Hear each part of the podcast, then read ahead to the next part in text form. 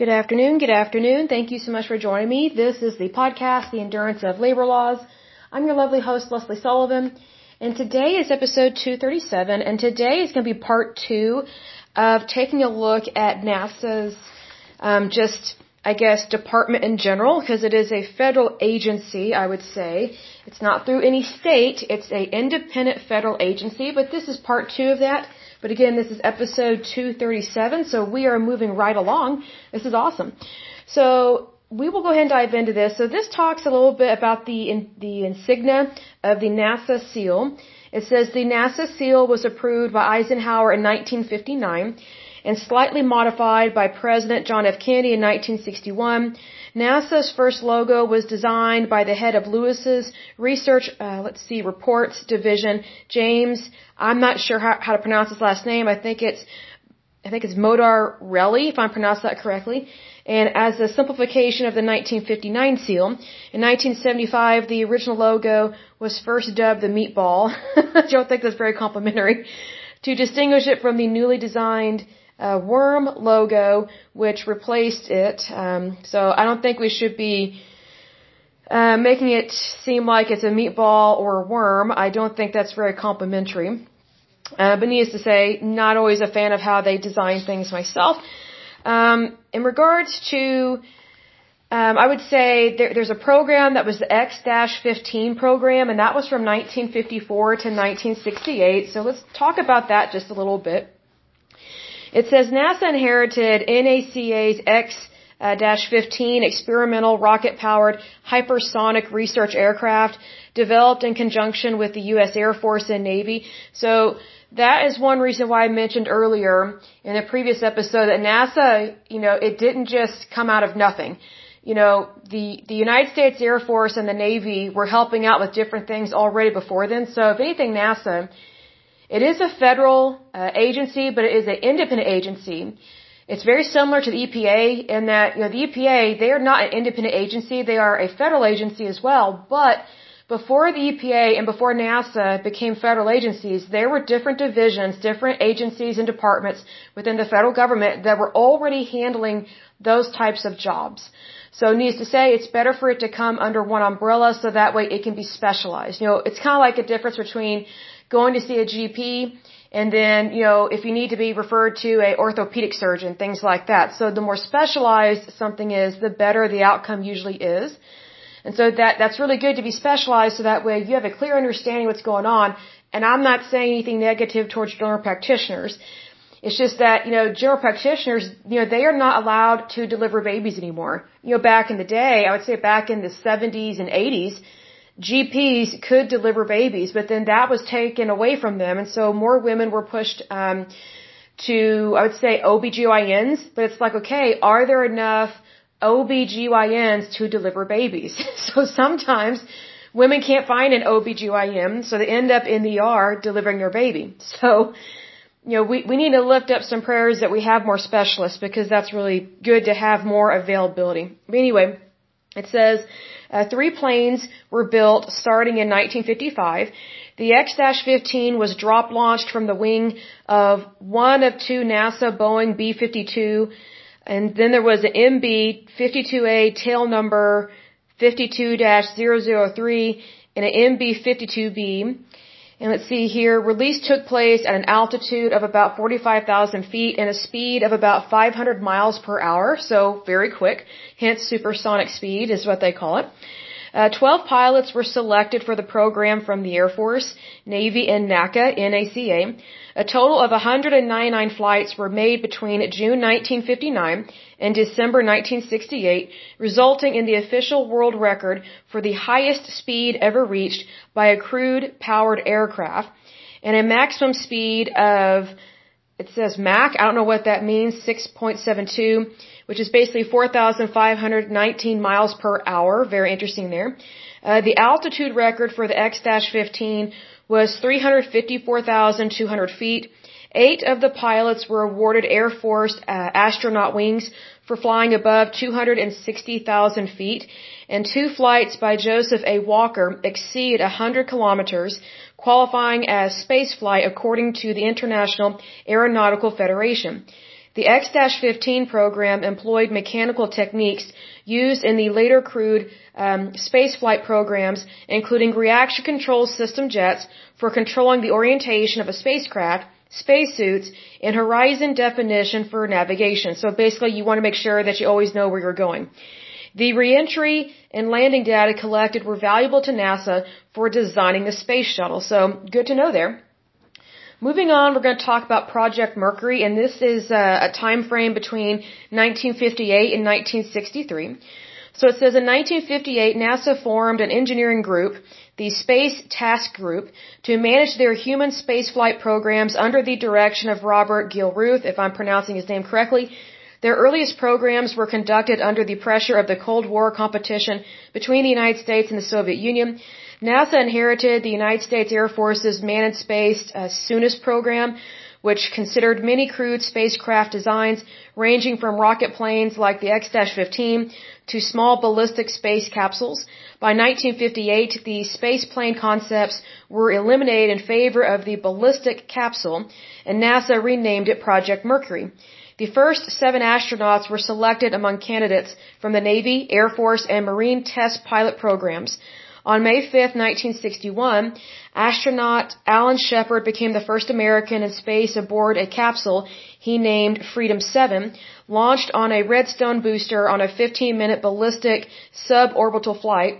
John Glenn became the first American to be launched into orbit on an Atlas launch vehicle on February 20, 1962, aboard Friendship 7. Glenn completed three orbits, after which three more orbital flights were made um, let's see here. Talks a little bit about his record, but I don't really care about that.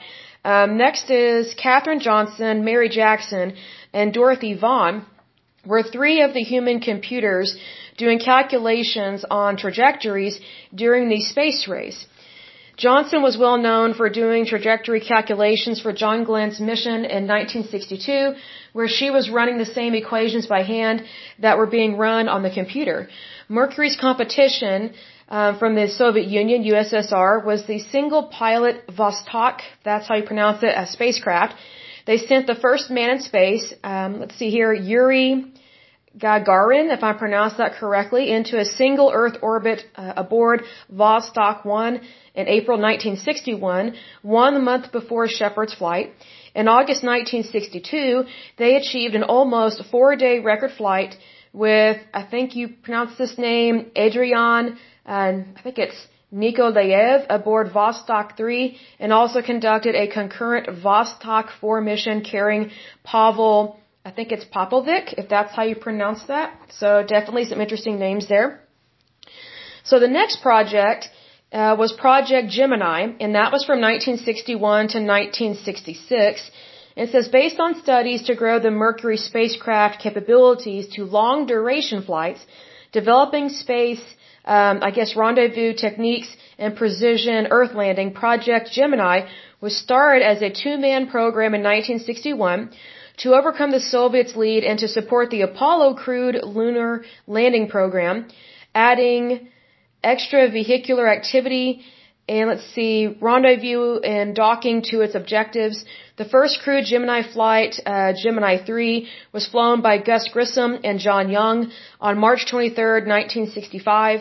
Nine missions followed in 1965 and 1966, demonstrating an endurance mission of nearly 14 days, uh, different types of docking, and practical EVA and gathering medical data on the effects of weightlessness on humans. Um, under the direction of Soviet Premier, I think it's Nikita, I can't pronounce their last name, the USSR competed with Gemini by converting their Vostok spacecraft into a two or three man Voskhod, if that's how you pronounce that. They succeeded in launching two crewed flights before Gemini's first flight, achieving a three, uh, basically astronaut flight in 1964 and the first EVA in 1965. After this, the program was canceled and Gemini caught up while spacecraft designer, I think this is how you pronounce it, Sergei uh, Korolev developed the Soyuz, if that's how you pronounce it, spacecraft, um, their answer to Apollo. So basically you have this competition between the USSR and America. So what's interesting is that, you know, we had, we had the Cold War and we were having to deal with Soviet spies. and then also we're trying to, you know, create and launch a space program all at the same time. And, you know, we were competing basically with a communist country. It's kind of one of those things, like recognize who you are in Christ Jesus, and you don't have to compete with the communists because we've already won. I mean, communism is on its way out the door. It's not good. It's not a good form of government, and it is a horrible way to run any kind of government or citizenship or any kind of science program, I would say. So I'm not too too concerned about that. Um, the next project was a was a Project Apollo, and that was from 1960 to 1972.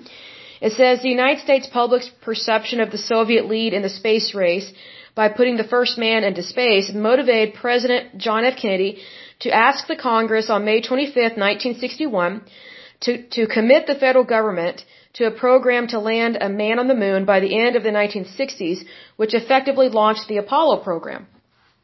Apollo was one of the most expensive American scientific programs ever to occur uh, by this time.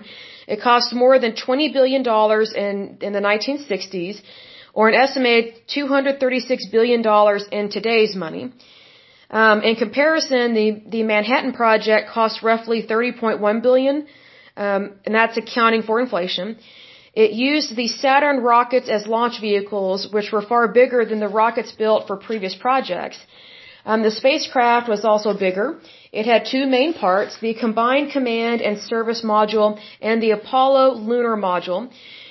The LM, the lunar module, was to be left on the moon, and only the command module, the CM, containing the three astronauts would return to Earth.